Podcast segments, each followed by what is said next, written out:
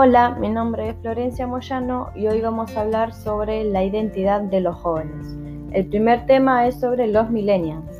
Son jóvenes nacidos a partir de 1980, son una generación digital, hiperconectada y con altos valores sociales. En el ámbito laboral buscan trabajar en un lugar que tenga un propósito bien definido donde puedan dejar huella de lo que hacen.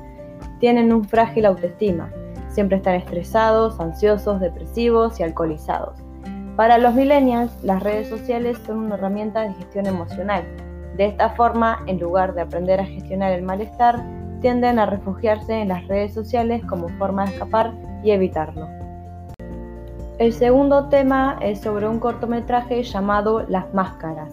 Se trata sobre personas que van a un colegio que usan una máscara para ocultar todo lo que son en el interior, dando a entender el miedo que tienen de mostrarse como son realmente. Hay grupos de personas que usan máscaras del mismo color. Eso quiere decir que quieren pertenecer a un grupo social y hacer que les guste sus gustos. Ahí te das cuenta que para pertenecer a un grupo tenés que aparentar algo que no sos. Por eso se ponen máscaras del mismo color. En una parte, una chica se le rompe la máscara y se la saca. Ahí se dio cuenta de que podía ser ella misma sin la máscara, por eso todos la miraban raro ya que era diferente, es decir, se dio cuenta de la realidad. Este cortometraje me gustó mucho porque me di cuenta de que las personas tienen miedo a ser ellas mismas.